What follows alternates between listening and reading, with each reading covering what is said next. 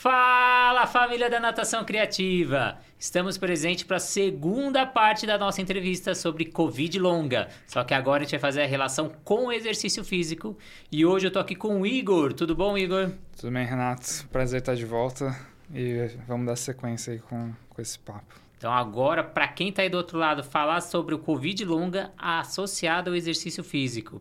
E para a gente já iniciar esse bate-papo, como que é feita a avaliação inicial com o paciente de Covid longa para a gente definir aí qual vai ser o protocolo, como vai ser a reabilitação, como a gente faz essa avaliação inicial?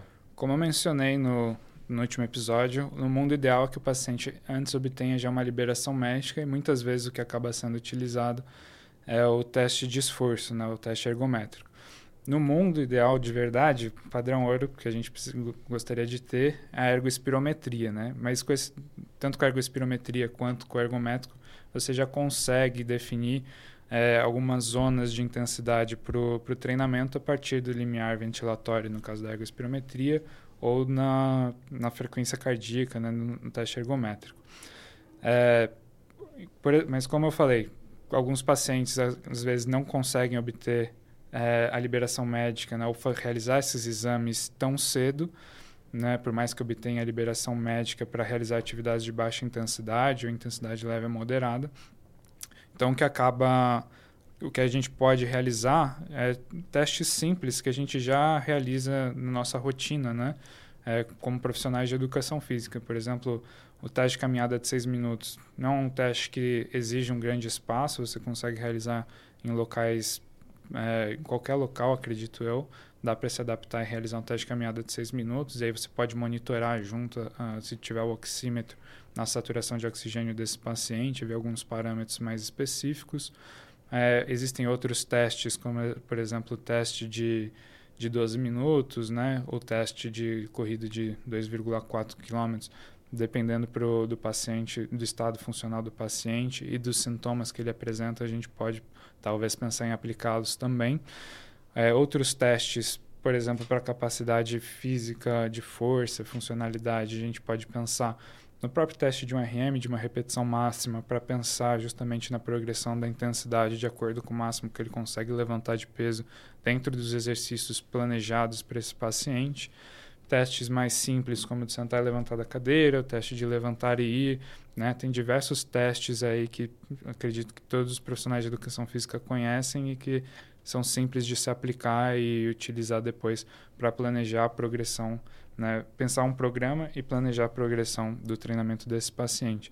E um, um outro que eu eu vou dizer mais como uma ferramenta auxiliar que a gente acabou utilizando no meu projeto, foi a escala que foi desenvolvida para avaliar o estado funcional pós-Covid. Né? A escala chama Post-Covid Functional Status Scale, é a, a escala de status funcional após a Covid. E ela é uma escala bem simples, com diversas perguntas de resposta sim ou não, e no final ela te dá um score correspondente a comprometimento grave, moderado, leve, muito leve, ou ausência de comprometimento funcional. E aí você pode até utilizar como uma ferramenta auxiliar né, para avaliar esse estado funcional do paciente e ver como ele está progredindo também, melhorando ao longo das semanas. Né? Então, no episódio anterior, você falou os cuidados que o paciente, tanto o profissional, tem que tomar antes da atividade física. Agora você comentou da avaliação inicial. E aí eu estou vendo o aluno progredir. Como eu vou monitorar esse progresso? Como você recomenda? Uhum. Só eh, uma coisa que eu acho que acabei esquecendo de mencionar também, Renato, nos cuidados é, como eu falei, esse paciente muitas vezes vai ter comorbidades que às vezes ele já tinha antes da doença ou se desenvolveu depois da doença, né?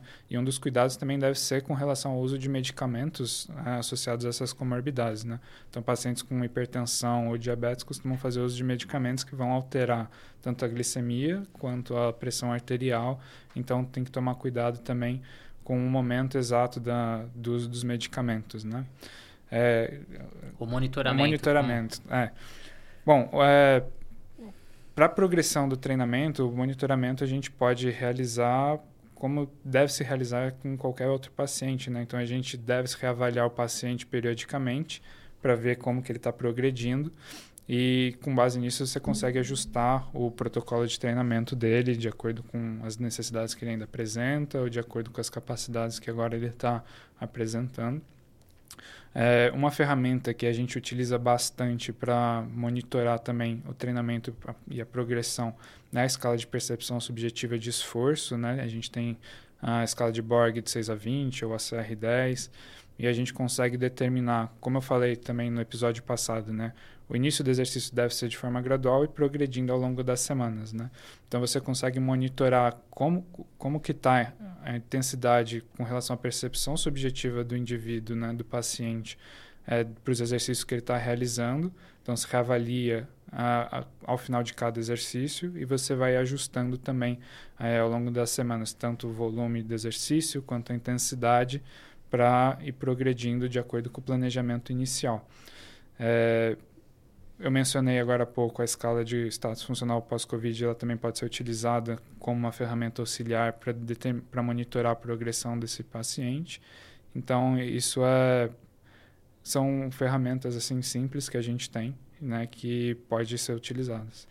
É, no episódio anterior você falou um pouco do trabalho de força até para o ganho de massa muscular, né? Que ele tem uhum. essa perda, principalmente em quem está hospitalizado. Como que a gente vai fazer esse exercício de alta intensidade para obter benefício? É realizado exercício de alta intensidade? É, como eu mencionei também, é, algumas vezes, né, no episódio passado e já hoje, o ideal é que a gente comece de forma gradual, partindo de uma intensidade bem mais leve, né?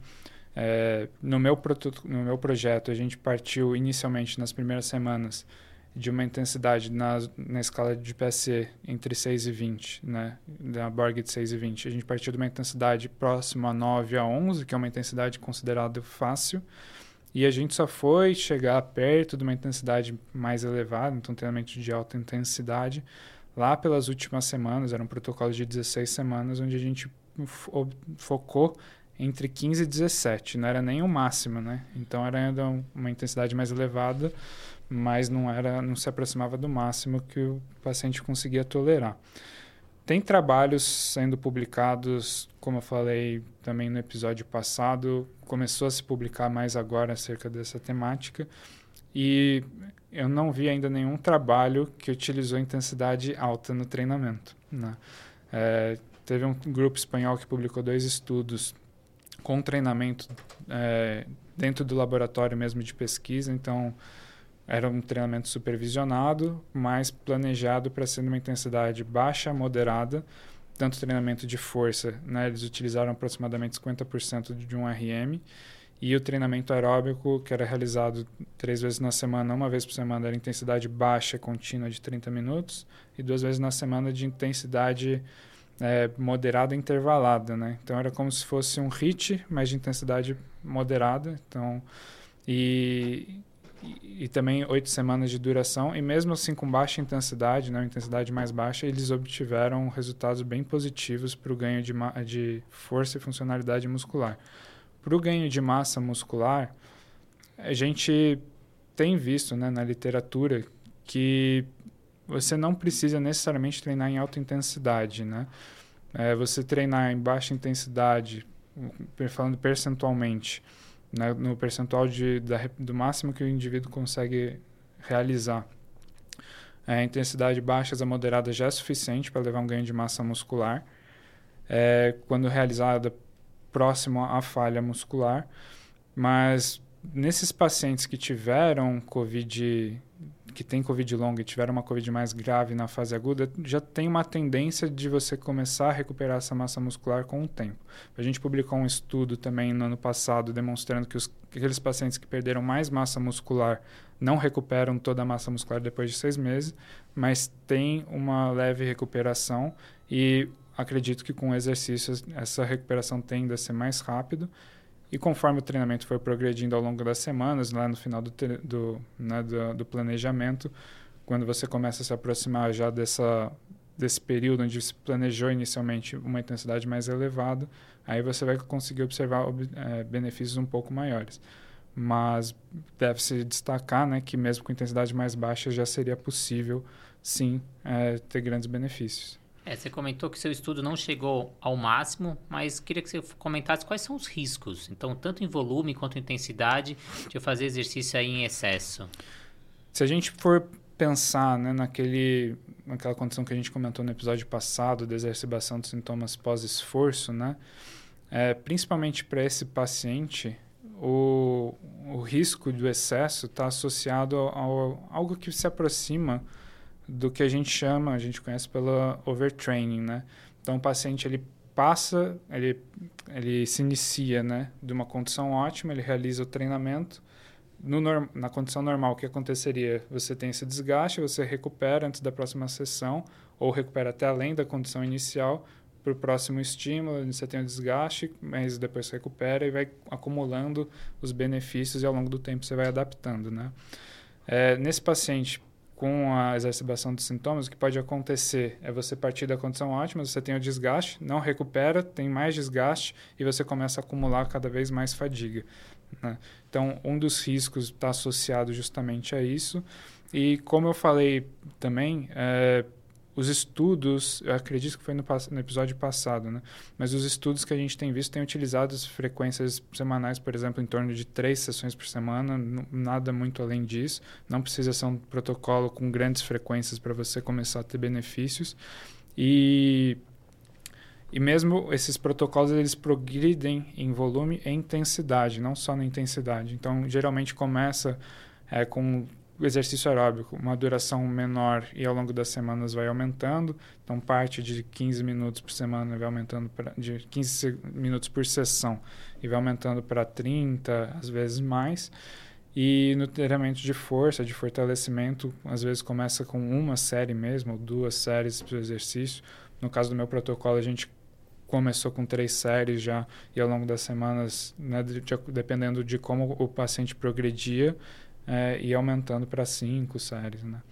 Então, como você comentou, então a importância do profissional de educação física para ele periodizar e ter Isso. esses resultados, porque através da supercompensação ele vai começar a ter esses ganhos Sim. e não ter esse desgaste, entrar no overtraining, que ele pode até entrar no platô, né? De fazer atividade Sim. física e não ter melhora nenhuma, não ter benefícios, né? Acho que esse é um dos principais pontos pelo qual deve ser, independente de você ter Covid longo ou não, né? Mas é sempre procurar fazer exercício com um profissional de educação física. Tem alguns trabalhos já demonstrando, indivíduos saudáveis mesmo, que quando você faz o treinamento supervisionado ou não supervisionado, com supervisão o resultado é melhor né? E só que a gente fala, né, que são trabalhos de longo prazo, né? Mas geralmente o máximo de semanas que a gente observa na literatura é 12, 16 semanas, porque muitas vezes é inviável você conseguir manter um protocolo, um projeto muito grande por muito tempo, né, com tantos pacientes ou ou voluntários, ou voluntários né?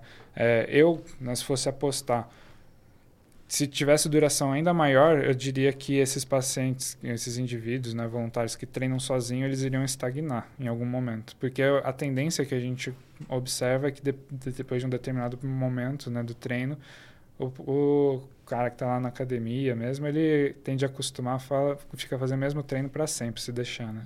Então nunca vai ajustar carga, nunca vai progredir.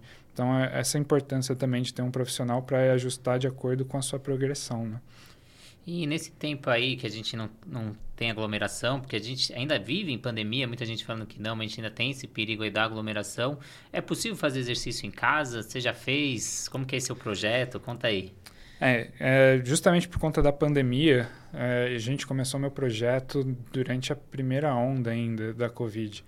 Então a gente tinha essas medidas de distanciamento social, de lockdown, não dava para ficar trazendo o paciente para treinar no ambiente hospitalar, né? Isso era impossível por estar tá oferecendo maior risco de infecção aos pacientes, né, de reinfecção no caso, e para as outras pessoas que estão no, no ambiente, porque não dá para também aglomerar.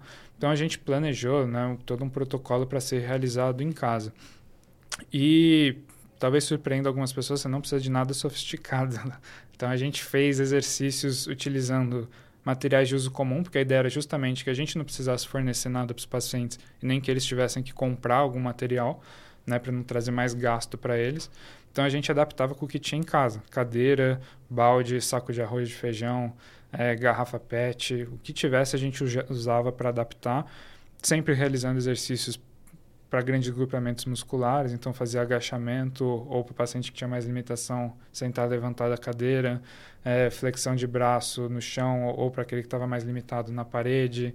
Né? A gente consegue adaptar diversos é, exercícios de diversas formas e tinha também uma progressão de exercícios, né? Como eu falei, a gente usou aquela escala né, de comprometimento funcional, de status funcional pós-Covid, então aquele paciente que era classificado com inicialmente, né, com comprometimento grave, às vezes nem o sentar e levantar da cadeira ele conseguia fazer. Então a gente fazia exercícios mais simples mesmo, como por exemplo, ficar apoiado na, na, parede por questão de equilíbrio, mais segurança, mas simplesmente levantar a perna, né, mais ou menos na altura do quadril, tentar manter por um período, fazer algumas repetições assim, já era suficiente para que ele começasse a ter benefícios, melhorar a sua capacidade funcional, para que a gente conseguisse progredir para outros exercícios mais complexos, né? Mas assim, é, é nada sofisticado, coisa arroz com feijão, bem simples. É, você trouxe muita evidência científica até o momento, muitos números, muitos estudos, muitos protocolos, mas eu acredito que esse agora você não vai ter estudo, vai ser muito da sua vivência.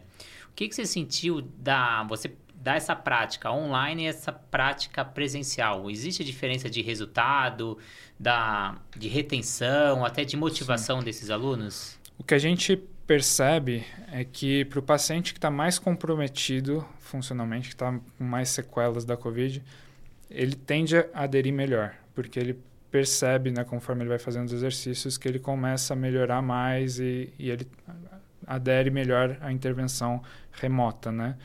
É, conforme ele vai melhorando também, lá no final da intervenção, às vezes começa a faltar em uma sessão em outra, mas no geral, por justamente ter visto todos esses benefícios, é o paciente que adere melhor e fica mais com você até o final. Os pacientes que inicialmente já tinham um comprometimento menor, a aderência às vezes era pior mesmo. É, muitas vezes até porque ele já tinha ah, retomado trabalho, tinha outros compromissos, e aí, dependendo da, da rotina dele, ele não conseguia encaixar, o que às vezes pode até soar estranho, né? Porque você está treinando em casa no momento que você pode, então... É, mas era uma das, das principais barreiras que eles relatavam era justamente por conta de trabalho e outros compromissos que eles já tinham.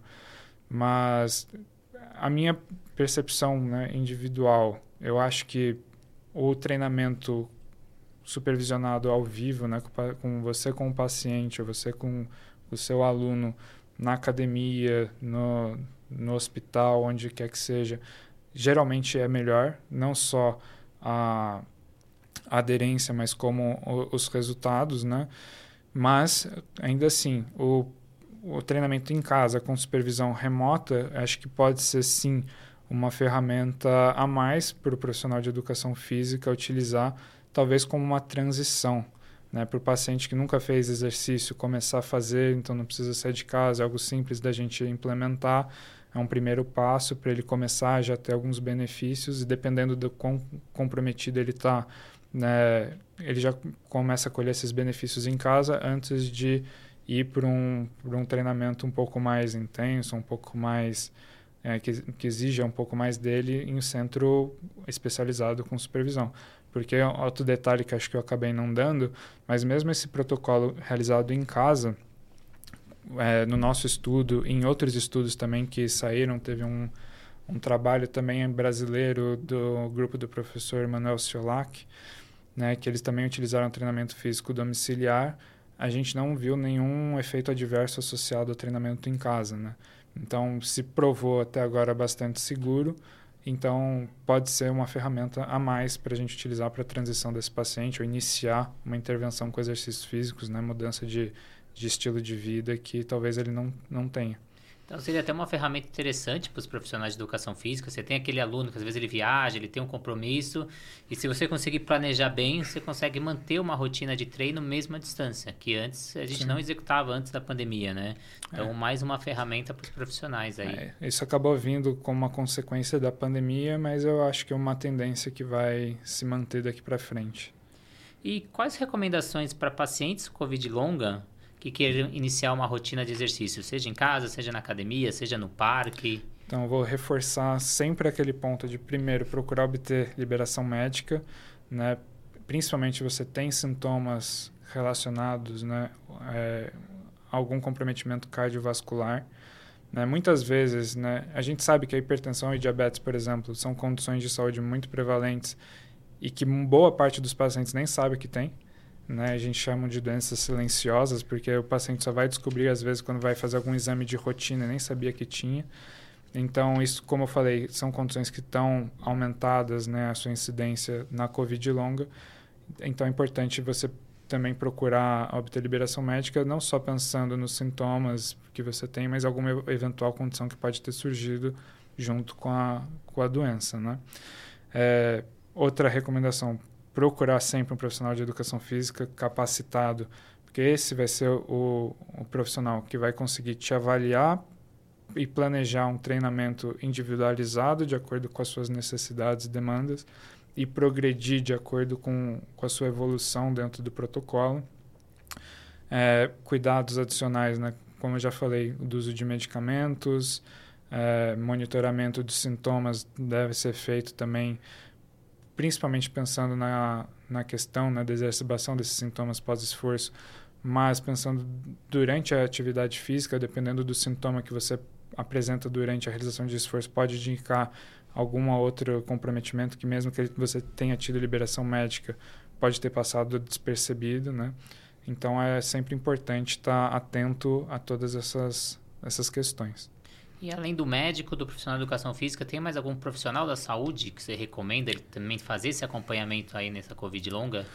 É, nutricionista me parece algo bastante importante, porque um dos gatilhos que foi identificado para a exacerbação de sintomas é a falta de, está, então um estado de hidratação inadequado.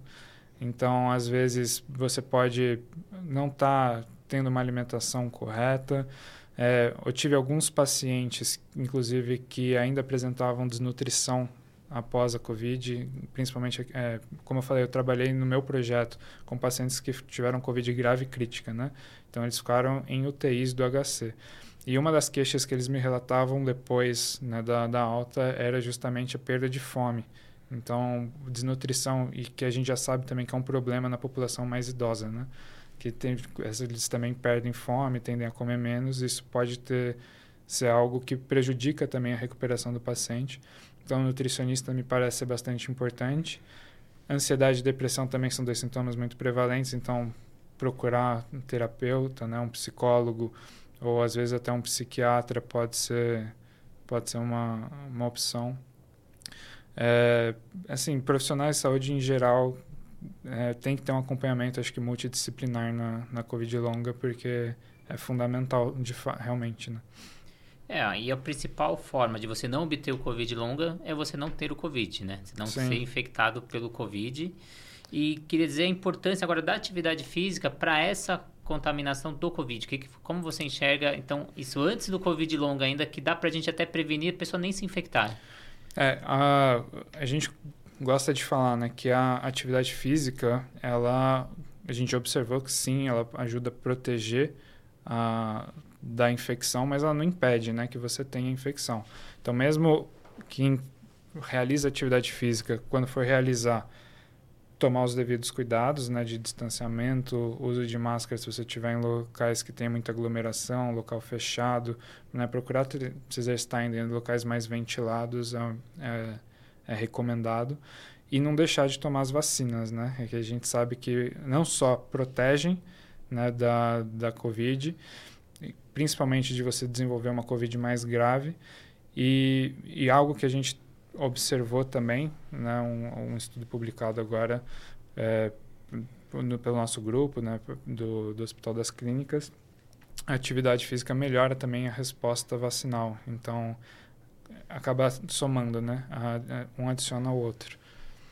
É, até o presente momento, 85% da população brasileira tomou a primeira dose, 80% a segunda dose e aí a gente cai para 50% para a dose de reforço, né? Que é aí mais para poder enfatizar a importância aí da vacinação, a importância da vacinação associada à atividade física. Então, a doença ela não acabou, ela continua. Então, a importância da vacinação, a importância da atividade física. Uhum. Eu tenho... A... E como, né, só para complementar, né, como acho que ficou bem claro né, nesses dois episódios, não é só uma gripezinha, né? É. Como muito se falou.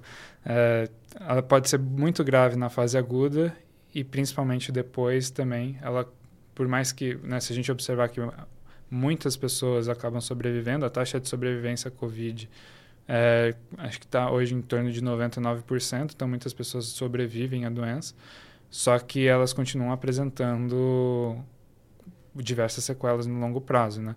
Então a vacina ela não só protege que você tenha COVID, mas também tem agora evidências já demonstrando que a vacina protege também dos sintomas persistentes.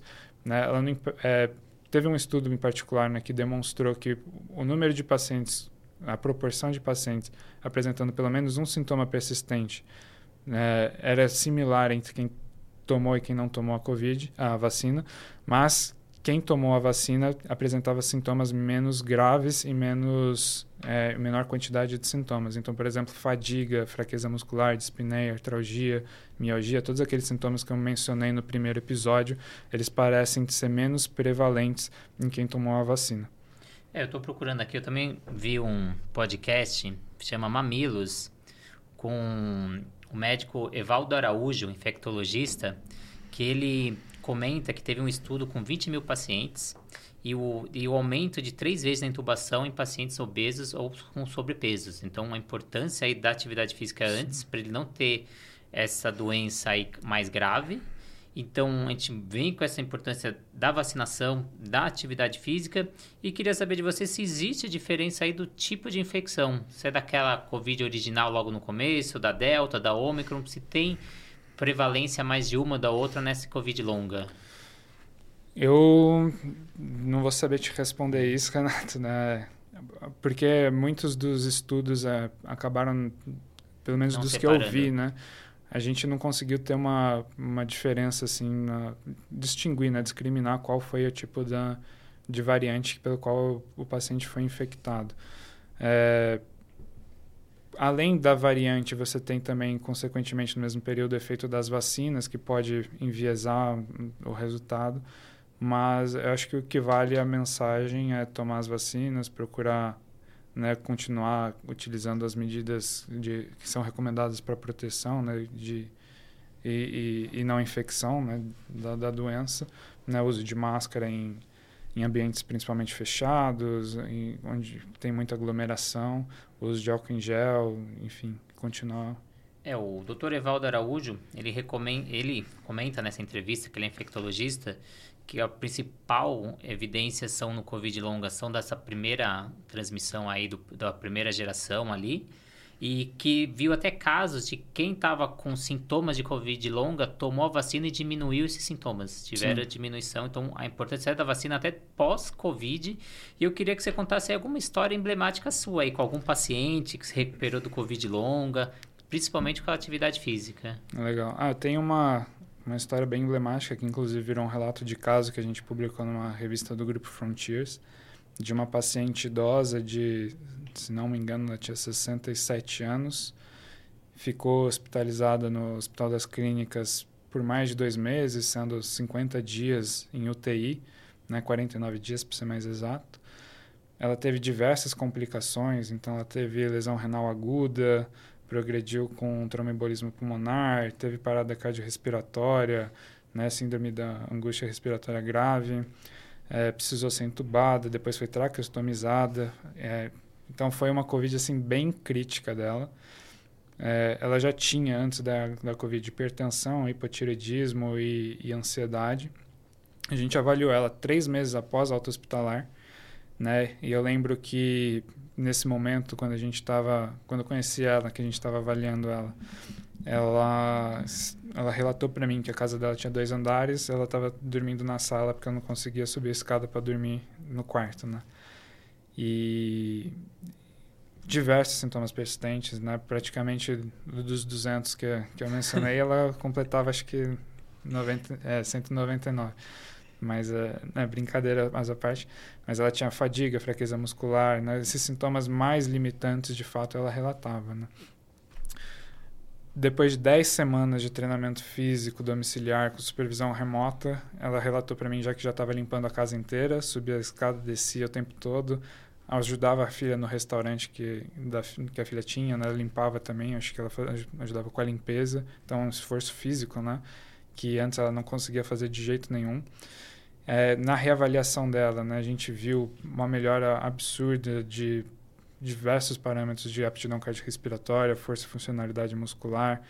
Os sintomas persistentes que ela tinha, praticamente todos deixaram de existir. O único que continuou permanecendo era a ansiedade, que, como eu falei, ela já tinha antes, mas como ela relatava, ainda estava pior do que era antes, né?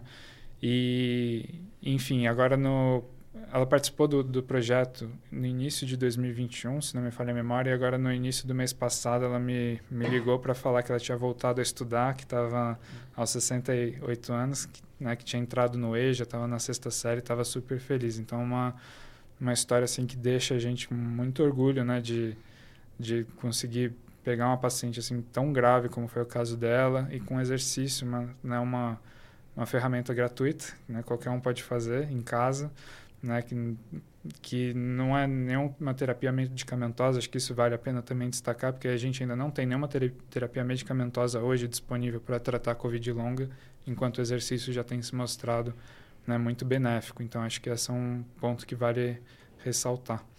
É, e uma, acho que o cuidado também que a gente tem que tomar é que os sintomas, eles podem parecer muito com outros, né? Ou a gente passa despercebido. Sim. Ah, queda de cabelo, cansaço, falta de concentração, falta de memória. Às vezes fala, ah, é porque eu fiquei muito tempo hospitalizado, ah, é porque eu tô cansado, é porque eu tô voltando a trabalhar. Então, como, porque não existe um exame, falar, não, eu tô com Covid longa, né? É muito subjetivo, né? Como a pessoa que tá aí do outro lado, que teve, como ele consegue saber se são sintomas de Covid mesmo? Então, como eu mencionei no primeiro episódio, tem diversos termos sendo utilizados né, como sinônimos de Covid longa, eles têm algumas diferenças entre si. E, e aí algumas questões vão justamente na questão da temporalidade, né? Mas eu vou dar a definição mais fácil, que acho que é da, que, do critério, né, do termo que tem sido utilizado pela própria OMS, que é o termo que recebeu, inclusive, um código de CID, né, de Código de Identificação Internacional da Doença, que é a condição pós-Covid, né, que é o código é U09.9, que ela, pela definição do MS, né, seriam sinais, sintomas persistentes e sequelas da Covid-19, que tem duração de pelo menos dois meses é, e que tem pelo menos três meses do início dos sintomas da Covid-19, em um caso comprovado ou provável de, de Covid, né? Então, comprovado com o, o teste ou provável por todo o histórico médico, enfim. E aí você acaba identificando, aí vai ser o médico que vai identificar, por não ter nenhum outro diagnóstico alternativo que consiga explicar todos esses sintomas, né? Então, acho que esse talvez seja o, primeiro, o ponto principal. O histórico médico, né, a temporalidade, né, você ter é, sido exposto ou não e não ter nenhum outro diagnóstico que explique esses sintomas no mesmo período. Então é quase você vai investigando ali para poder descobrir, né? Sim. E existe ali diferença? Eu fui assintomático, eu posso ter Covid longa? Pode, justamente por esses mecanismos que eu mencionei no primeiro episódio, né? É, uma das coisas também que se descobriu é que o vírus ele pode permanecer, ou pelo menos partes do vírus podem permanecer no organismo por um período latente, é, aproximadamente também de oito meses. Não sei te dizer se por mais tempo, mas por até oito meses a gente tem evidência de que pode permanecer. E enquanto ele está lá inativo, você tem é, pode ter alguns mecanismos, por exemplo, aquele que eu mencionei do estado hiperinflamatório exacerbado, né, pode estar associado a isso.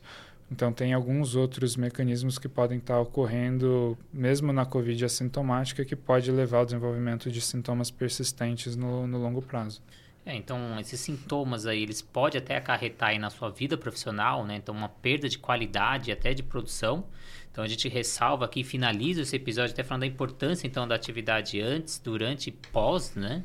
Durante não, né? Dependendo da... Da, da do, do grau gravidade, da gravidade, né? Mas queria agradecer muito a sua presença, Igor, muito mesmo, foi esclarecedor. A gente precisa aí trazer pesquisas de alto nível, né, informar a população e trazer estudos até mostrando o que esse profissional, o que o, a pessoa com Covid longa pode executar. Muito obrigado mesmo. Imagina, Renato, foi um prazer. Eu fico à disposição, inclusive, para outros episódios, até para falar de outras coisas, eventualmente, que que a gente for publicando, né, estudando lá no nosso grupo de pesquisa. Né, posso também indicar alguns outros convidados que acho que podem agregar bastante aqui no, no podcast, trazer outras informações legais. E, enfim, foi um prazer. E quem quer achar o Igor, acha onde? Redes sociais? Como que faz? Eu no Twitter tô meio inativo, mas vou pretendo voltar em algum momento. Aí meu, no meu Twitter é ilong underline USP. Ou Instagram, hoje a rede que eu acabo utilizando mais é Igor underline Longobardi. E se quiser eventualmente pedir algum artigo, alguma coisa, né? Eu me coloco também à disposição, pode ser por e-mail. Meu e-mail é ilong@usp.long@usp.br. Muito obrigado para você que está do outro lado aí, acompanha a gente, deixe comentários aí, qualquer dúvida aí o Igor vai responder. Siga o canal da Natação Criativa, sigam o Igor pelo Instagram e até o próximo episódio.